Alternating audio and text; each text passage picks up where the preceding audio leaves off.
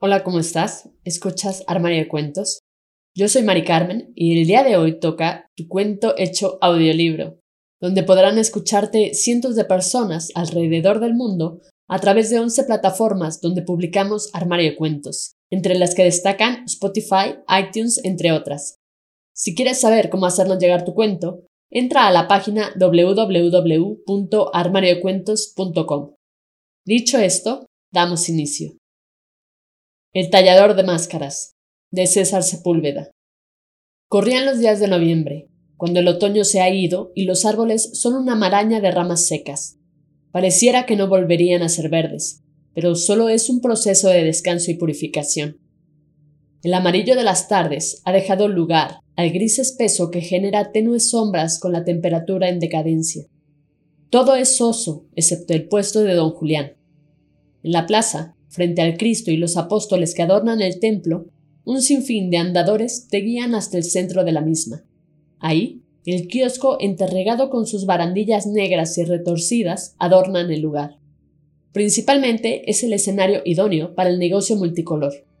En él, don Julián, hombre de baja estatura y espalda ancha, exhibe con orgullo las máscaras que pule detalladamente hasta dejar tersas para después agregar color según la necesidad de su cliente.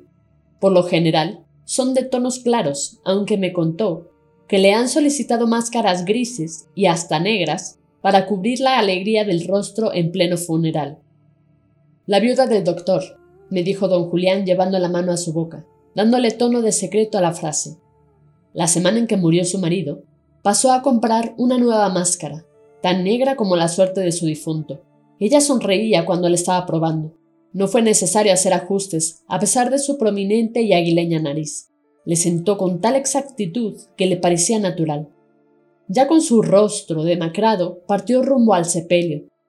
Antes de marcharse, me confesó, continuó don Julián, que la muerte del doctor la había liberado de un matrimonio oscuro y que sí, en verdad ese día era un día de alegría para ella. Luego, Sujetó la máscara y con pasos lentos y hombros escurridos, terminó la representación tal cual actor dramaturgo. La vi alejarse. En verdad se veía terrible. Es común, dijo don Julián en voz y con mirada reflexiva, que cuando encuentran una máscara que les queda justo a la medida, se apropien de ella y la mantengan en su rostro por largo tiempo. Incluso tengo algunos clientes que han usado la misma desde siempre. Me visitan cada año para repintar o dar mantenimiento. Me acerqué al colorido lugar de trabajo y observé con detenimiento. Un angosto y largo banco se extendía en el interior. Sobre él permanecían acomodadas meticulosamente cada una de las herramientas que usaba para la creación y diseño de las máscaras, que eran elaboradas de forma artesanal. Un extenso surtido de gubias, coplos y formones de varias medidas y con puntas diferentes, Luego, cepillos y barrenos en otra sección. Un tornillo de banco, fabricado en madera, barnizado en color nogal, se alzaba al final en una esquina. En un tablón intermedio y pulcramente acomodado, docenas de frascos de vidrio con tapa plateada y etiquetados por nombre en orden alfabético mostraban diversos tonos de pintura.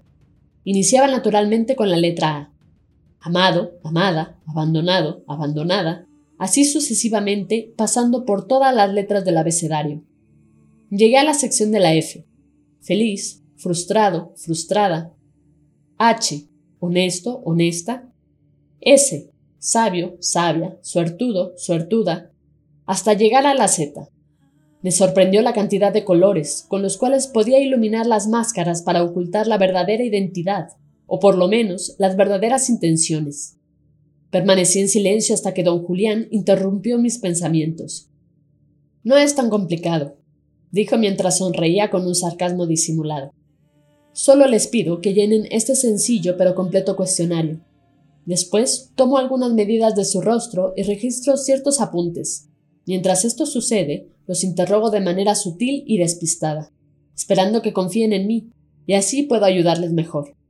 Con el paso de los años he tomado suficiente experiencia de manera que con solo ver a las personas puedo asegurar lo que van a solicitar. Incluso de las máscaras más fabricadas, tengo doble porción de pintura. Es un trabajo un tanto repetitivo. Por ejemplo, Algunas de las más solicitadas son máscara de buena persona, marido fiel, hombre de negocios, mujer abnegada, creyente religioso, en fin, mi amigo, así es el negocio. Pero basta de tanto palabrerío. Dígame, ¿qué le voy a fabricar? Su cuestionamiento me sacudió. Estaba frente a un sinfín de opciones a elegir. Podía tener cualquier personalidad y me bastó apreciar la calidad del trabajo para asegurarme de que nadie podría descubrirme. Primero pensé cómo elegir la máscara ideal. De inmediato me vino a la mente la del hombre sencillo y humilde, pero a decir verdad, ya era yo sencillo y humilde. Luego opté por la de trabajador y responsable, pero noté que también contaba con esas cualidades. La situación era incómoda. Don Julián permanecía estático, con el pincel en la mano, en espera de mi respuesta. Ya sé. Empecemos por parecer un hombre benefactor de casas de huérfanos. Y por qué no, también de asilo de ancianos. Era una buena fachada. ¿Quién se resiste a los encantos de alguien que apoya a los viejos y a los niños? Desafortunadamente, tuve que cambiar de opinión, puesto que en realidad me la pasaba apoyando a esas personas en necesidad. Entrelacé mis manos por la espalda y con la mirada puesta al suelo, caminé haciendo círculos en el andador de la plaza. Meditaba profundamente cómo diseñar mi máscara. No tuve suerte. Cada idea que llegaba a mí resultaba que, por más extraño que pareciera, ya contaba con esas extraordinarias cualidades. Paso a paso me alejé de aquella fábrica de máscaras. Trataba de entender cómo era posible que la gente optara por tapar su identidad. Me pareció ridículo hasta el punto de sentir lástima. Lástima era un sentimiento que experimentaba con frecuencia. Al ver a mis amigos fracasar, ir de trabajo en trabajo, o a mis hermanos, que por alguna razón habían desintegrado su familia.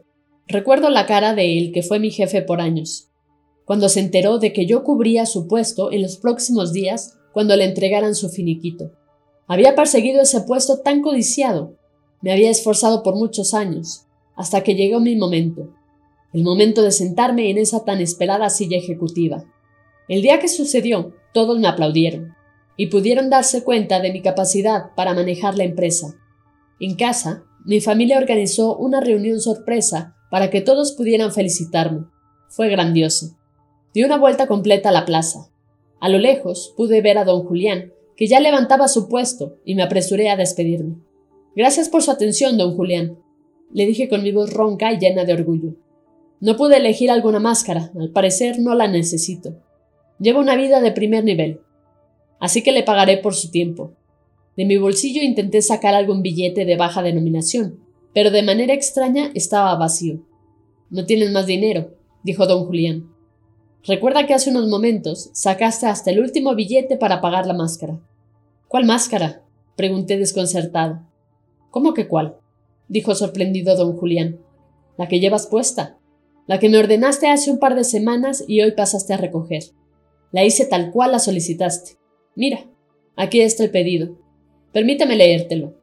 Estimado don Julián, le pido en esta nota me elabore una máscara, lo pongo por escrito, ya que no quiero que se pase ningún detalle. Tengo un poco de dinero, ya que continúo desempleado. Estoy seguro que bastará. Le suplico no pierda detalle en las cualidades que le pido. Será una combinación de hombre de negocios, benefactor de niños y ancianos, personalidad múltiple y sencillo ante los demás, caritativo y sensible a las pérdidas de otros, muy inteligente y capaz. Por lo pronto, le pediré estas cuantas cosas, más adelante, en cuanto consiga un nuevo empleo, lo visitaré de nuevo. Don Julián. Don Julián dobló el papel que permanecía en sus manos y me dirigió una mirada interrogativa. Fue en ese momento cuando entendí lo que sucedía. Guardé mi billetera, acomodé las solapas de mi saco, ajusté mis lentes oscuros, le di un par de palmadas a don Julián, di media vuelta y me marché feliz. Fin. Esto ha sido todo, espero que te haya gustado. Si fue así, compártelo con todos tus amigos. No olvides comentar qué te pareció este cuento de César Sepúlveda. Recuerda seguirnos en nuestras redes sociales, Facebook, Twitter e Instagram. Nos encuentras como Armario de Cuentos. Con esto me despido, cuídate mucho, hasta la próxima.